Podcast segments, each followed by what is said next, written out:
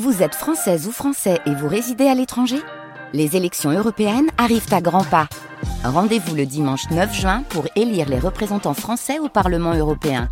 Ou le samedi 8 juin si vous résidez sur le continent américain ou dans les Caraïbes. Bon vote D'écouter France Bleu Occitanie, il est 9h.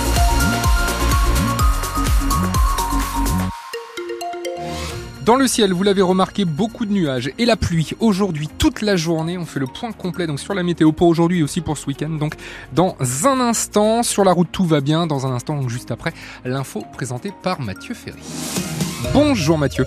Bonjour Amaury, bonjour à tous. On parle beaucoup, beaucoup de la 69 en ce moment, mais dans la région, il y a un chantier qui ne pose pas de problème. Oui, c'est l'aménagement de la nationale 124 dans le Gers entre Toulouse et Auch. Dernière portion en cours entre Gimont et l'île Jourdain. Et pas de ZAD, pas d'affrontement comme dans le Tarn. Ça n'étonne pas Philippe Dupouille, le président du conseil départemental du, Gers. D'après lui, ces travaux étaient très attendus par les Gersois. Il n'y a pas eu de revendication particulière par rapport à ce projet. Peut-être tout simplement parce que ce projet est très très ancien et qu'il est très très très attendu par les Gersois. Et, euh, je pense que ça ne suscite pas euh, d'opposition particulière. Donc bon voilà, j'espère que les choses euh, resteront ainsi. Après voilà, les revendications sur le côté de l'A69 voilà, moi je laisse la responsabilité à chacun d'apprécier euh, la façon dont les choses se passent. Voilà. Je pense que pour un département dans tous les cas comme le nôtre, euh, le désenclavement est quelque chose d'extrêmement important. Euh, il y a le désenclavement routier, donc au travers de cet investissement extrêmement lourd.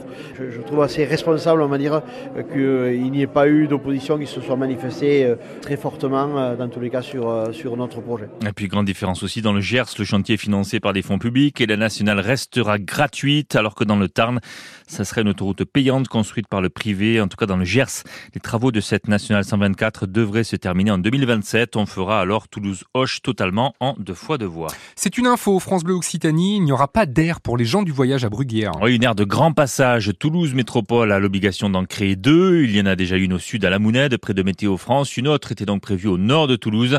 Le maire de Bruguière a d'abord dit oui avant de dire non sous la pression des habitants. Info à retrouver sur francebleu.fr. Dans le centre de Toulouse, la tour Occitanie va très certainement se construire parce que l'horizon se dégage pour le promoteur et pour la mairie qui soutient le projet. La cour administrative d'appel a débouté hier les opposants pour la quatrième fois.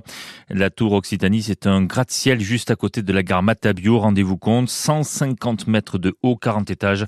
Ça va complètement changer le quartier.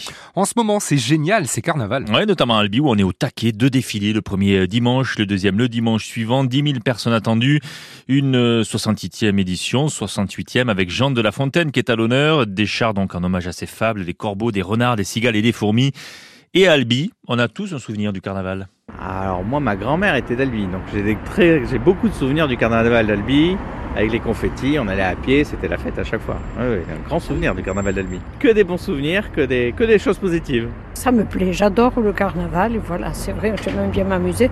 Et je me rappelle que quand on était jeunes, oui, eh bien, on se les faisait manger les confettis, le lendemain on avait les lèvres là. Sur le Vigan, il y avait ça, le confetti. C'était incroyable, incroyable. C'est la fête. La reine du carnaval, la fête, tous les, et tous les chars et la réunion de famille très souvent. je suis albigeois euh, d'adoption, mais euh, ça fait 40 euh, ans pratiquement et on n'a jamais loupé une, une, année de carnaval. Souvenir avec la famille, les enfants qui ont grandi ici aussi et qui reviennent même de très loin pour voir le carnaval. Et à Toulouse, la grande parade, ça sera le samedi 30 mars. Clara Désir est la directrice du comité d'organisation du carnaval unifié, le COCU. Elle était notre invitée à 8h moins le quart. On a déjà pas mal de participants, on a 21, 21 à 25 ensemble qui représentent une centaine à 200 personnes en défilant. Et euh, du coup, euh, on a encore des appels, des mails qui arrivent tous les jours pour s'inscrire, pour participer, pour mm. savoir comment ça va se passer, quel est le programme, à quelle heure est-ce que les enfants peuvent participer? Est-ce qu'on peut venir déguiser euh, Avec la Guyane comme thème, je crois, pour cette parade. Alors cette année, c'est euh, la Guyane, euh, Monsieur Carnaval dans le thème de l'Amazonie de la Guyane. Mais en général, on n'impose pas de thème au groupe. Mm. Et euh, chaque année, s'en ressort un thème. Et là, effectivement, c'est un peu l'Amazonie, la faune, la flore, les couleurs. Et c'est ce qu'on aura cette année. Clara Désir du Carnaval de Toulouse, interrogée par Clémence Fulida. Le foot et la défaite, on peut le dire, cruelle pour le TFC. Ouais, vous l'avez vécu hier soir sur France Bleu Occitanie. Deux buts à un au Benfica Lisbonne. Hier soir, les Toulousains qui sont passés tout près de ramener un match nul. Mais ils ont perdu à cause d'un penalty dans les dernières minutes. Match retour jeudi prochain au Stadium, donc, euh, pour ce 16e de finale de Ligue Europa. Juste avant, il faut pas l'oublier, quand même un match de championnat de France, la Ligue 1, dimanche à 15h avec un déplacement à Monaco, le foot toujours avec la confirmation qu'on sentait venir. Hein. Kylian Mbappé partira du PSG à la fin de la saison. Il a annoncé hier au président du club parisien. Il pourrait signer au Real Madrid. Il y a du rugby ce soir avec la 20e journée de Pro D2 qui se poursuit. Montauban joue dans la Drôme à Valence. C'est à 19h30. À la même heure, il y a Aurillac Colomiers et Nevers Agen. Hier soir, Grenoble a battu Brive 40 à 29. Bon, Amaury, euh, ciel gris. Hein. Ciel gris et pas que en fait. Il faut absolument prendre votre parapluie hein, ce matin ou alors euh, une capuche, c'est vraiment le minimum. Petite accalmie normalement de courte durée vers midi et encore beaucoup de pluie cet après-midi et jusqu'à la nuit tombée. 12 à 13 degrés, hein, pas plus cet après-midi. Grisaille demain matin, quelques éclaircies l'après-midi mais toujours beaucoup de grisaille. Il n'y aura pas de pluie hein, ce week-end, c'est la bonne nouvelle. 12 à 14 degrés au meilleur de la journée demain. Et puis dimanche, encore un temps nuageux, donc peut-être quelques éclaircies ici ou là, mais c'est quand même les nuages qui vont gagner la avec 13 degrés du côté des maxi. Pour ce qui est euh, de la route, eh bien sachez que ça roule à 9h05 et pour ce qui est de l'actu, il va falloir attendre encore 55 minutes puisque Mathieu Ferry revient dans 55 minutes. À, tout, à l'heure. France Bleu Occitanie, à votre service. À votre service. Amaury Olivier. La peur de l'eau, oui, c'est la principale raison qui fait que de nombreux adultes ne savent pas nager. Irrationnel, l'aquaphobie est difficile à expliquer et parfois encore plus à surmonter. Mais heureusement, nous avons des personnes comme Cédric Casse, qui est notre invité ce matin. Nous allons euh, échanger pendant une heure ensemble. Alors l'aquaphobie, vous savez ce que c'est. Il y a aussi la simple appréhension. C'est quand même, il y a un fossé entre les deux, on peut le dire. Avez-vous peur de l'eau? Avez-vous eu peur de l'eau? On parle d'anxiété, de grosses difficultés. Avez-vous réussi à la dépasser, cette aquaphobie? Et si oui, comment? 05 43 31 31, 05 34 43 31 31. On veut vous entendre ce matin. On veut entendre votre témoignage. 05 34 43 31 31. À votre service. Bonjour Cédric Casse.